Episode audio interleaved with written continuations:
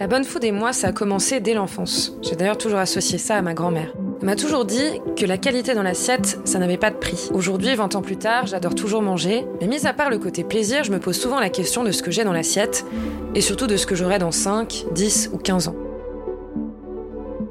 À travers mon podcast Turfood, j'essaye vraiment d'en apprendre plus sur la nourriture d'hier, d'aujourd'hui et surtout de demain.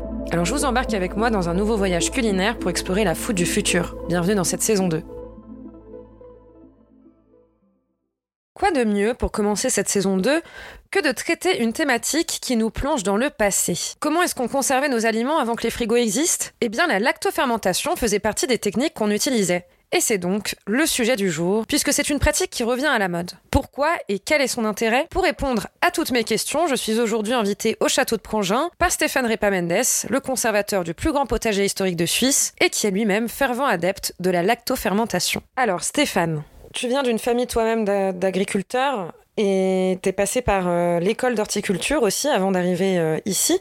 Alors, est-ce que le fait maintenant de t'occuper d'une reconstitution d'un jardin de 1729, comme on a ici au château de Prangin, euh, ça te reconnecte à ton histoire et au lien fort que tu as avec l'alimentation depuis euh, ton enfance. Hum, effectivement, il y a un aspect retour aux sources, euh, parce qu'un potager au XVIIIe siècle, c'est un lieu d'expérimentation, c'est-à-dire qu'on va y acclimater et, et, rendre possible la culture de plantes qui viennent d'ailleurs. Lactofermentation, il y, y, a une dimension historique finalement aussi plus que dans l'aspect alimentaire Moi, en fait, j'ai découvert la lactofermentation. Enfin, je me suis beaucoup intéressé à ça et j'ai découvert beaucoup de choses via une, dame que j'aime beaucoup qui s'appelle Marie-Claire Frédéric, qui est historienne d'alimentation. Et, euh, et, elle, donc, elle s'intéresse aussi à l'aspect euh, historique.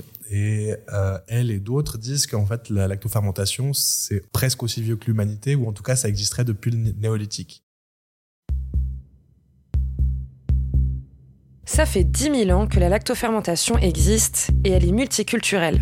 On l'utilisait en Égypte ou en Chine avant même de l'utiliser en Europe. Ce processus est arrivé bien avant les systèmes de réfrigération ou encore de pasteurisation qui ont d'ailleurs éclipsé la lactofermentation au 19e siècle. Mais si aujourd'hui on n'utilise plus ce processus à grande échelle ni tous les jours, on mange pourtant des produits fermentés sans forcément le savoir, comme des cornichons, du fromage, du saucisson ou encore de la choucroute. D'ailleurs, même le thé et le café sont fermentés. Mais alors Stéphane, pourquoi tant d'engouement pour une pratique aussi ancienne? Moi, ce qui m'intéressait vraiment, c'était la découverte aussi de nouvelles saveurs, d'une nouvelle technique de, de, transformation. Pas forcément l'aspect euh, ancien, même si, euh, même si voilà, ça, je trouvais, je trouvais intéressant. Mais voilà, c'était plus l'aspect euh, appropriation, réappropriation de ma nourriture. Voilà, il y a un aspect un peu, pour reprendre des mots à la, mode, low tech, qui, que je trouvais intéressant. Et, du coup, c'est comme ça que j'ai amené la lactofermentation ici au, au, château de Prangin. Et du coup, si tu devais expliquer la lactofermentation à ma grand-mère, c'est quoi? Alors, si j'ai envie de lui faire peur, euh, je vais lui dire que la lactofermentation, comme pratiquement toutes les fermentations, c'est un, processus de pourriture contrôlée. Et plus sérieusement, la lactofermentation, c'est une technique de conservation qui euh, utilise des bactéries qui sont naturellement présentes sur les légumes, dans l'air, sur vos mains, à peu près partout. Tu me donnais quelques exemples euh, contemporains de, d'aliments euh, euh, lactofermentés. Peut-être que c'est le moment de faire une liste de courses. Euh, qu'est-ce que qu'est-ce qu'on peut lactofermenter aujourd'hui? On peut fermenter du chou, des radis, de l'ail, des carottes, des navets. Tu l'as dit, aujourd'hui les, les forcément nos modes de vie et nos, notre société euh, nous poussent plus à vouloir absolument conserver les aliments sur une longue durée. Alors quel est l'intérêt de lactofermenter ces aliments aujourd'hui? Voilà, Pour amener un peu de diversité dans nos assiettes, je trouve que la lactofermentation elle est intéressante. Si comme moi, à partir du mois de janvier, voire peut-être des fois avant, vous commencez à en avoir marre de manger euh, du poireau, du navet, du rutabaga, des carottes, des betteraves, même si la liste est longue, hein, des légumes d'hiver. L'avantage de faire de la lactofermentation, notamment par exemple à la, à la fin de l'été, début de l'automne, c'est que ben vous avez des potes qui viennent manger à la maison et euh, vous leur servez une belle asperge blanche sur leur assiette. Et puis là, bien sûr, euh, les critiques vont, vont bondir. Ah, mais comment ça, des asperges blanches en plein milieu du mois de janvier, mais t'as pas honte, elles viennent sûrement euh, du Pérou ou de Bolivie. Euh, et non, c'était, euh, en l'occurrence, je vous parle d'une expérience qui m'est arrivée, c'était des, asperges qui étaient lacto-fermentées, donc qui dataient du mois d'avril de l'année dernière. On parle souvent du désastre écologique provoqué par la consommation de produits hors saison.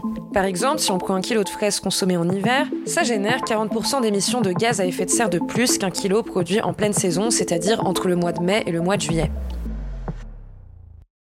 la raison pour laquelle on importe euh, des, des, des, des, fruits et des légumes qui viennent de l'autre bout du monde, c'est parce qu'on n'a pas envie de changer, on n'a pas envie de, de, se restreindre dans nos goûts et qu'on est habitué à avoir une diversité, un choix de, de produits qui est toujours euh, presque non, enfin illimité. Euh, mais du coup, quels sont les autres avantages? Alors en plus de cette saisonnabilité. Euh. Ça va mettre en avant aussi certains goûts qui vont être exacerbés par l'aspect fermentation. Et puis, il y a aussi l'aspect nutritif. C'est-à-dire qu'un, c'est un peu comme souvent ce qu'on dit sur la, le, le, le, pain au levain. C'est valable pour le, les produits lacto-fermentés. En fait, les légumes sont prédigérés. C'est pas cru parce qu'il y a eu un processus de transformation et on n'est clairement pas face aux mêmes légumes euh, que, que quand on l'arrache de la terre ou quand on le ramasse. Mais c'est pas un légume qui est cuit non plus, parce qu'on n'a pas fait appel à de, la chaleur, on n'a pas fait appel au du feu, on n'a pas, on n'est pas dans la cuisson telle qu'on se l'imagine.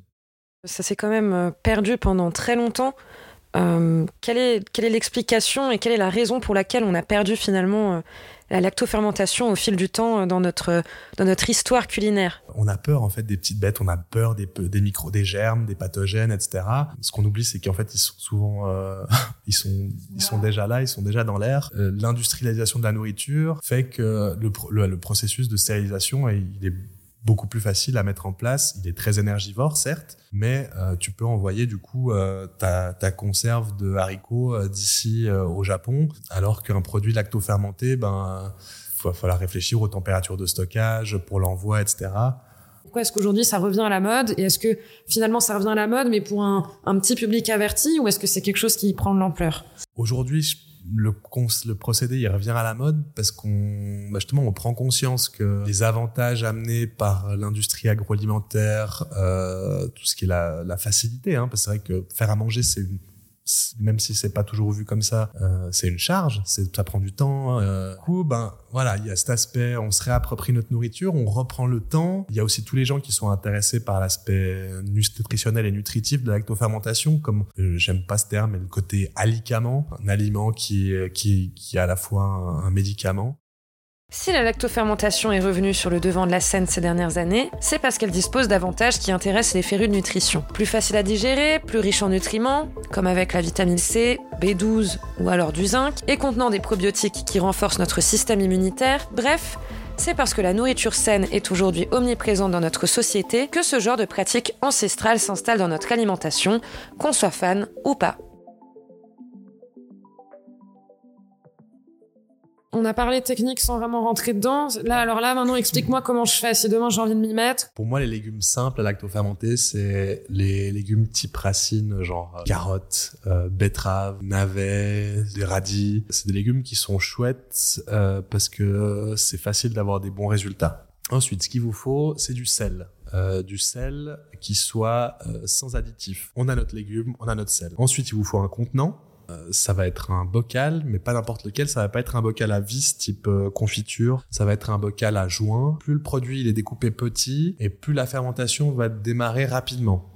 Et une fois que c'est prêt, comment est-ce qu'on le cuisine? Toi, par exemple, ton asperge, enfin, comment est-ce que tu la présentes? Tu la présentes comme ça, telle quelle? Enfin, comment est-ce qu'on s'approprie après ces, ces, ces légumes qui sont nouveaux? Ouais, alors soit ça va être un légume que tu vas tu vas picorer tel quel, c'est-à-dire que je sais pas ton asperge, ben peut-être que j'ai pas envie de la garder en entier, mais je vais la couper en petits tronçons et puis chacun va servir avec un cure-dent ou avec ses doigts. Euh, soit euh, je vais la présenter dans l'assiette et puis y ajouter une salade à côté ou j'en sais rien. Soit ben, dans le cas de ma betterave ou de ma salade ou de ma ma, carotte, euh, je vais prendre une partie de mon de, mes carottes râpées lacto-fermentées et puis les rajouter à une, à une salade. ça va ramener de l'acidité, j'aurai pas besoin de mettre de vinaigre.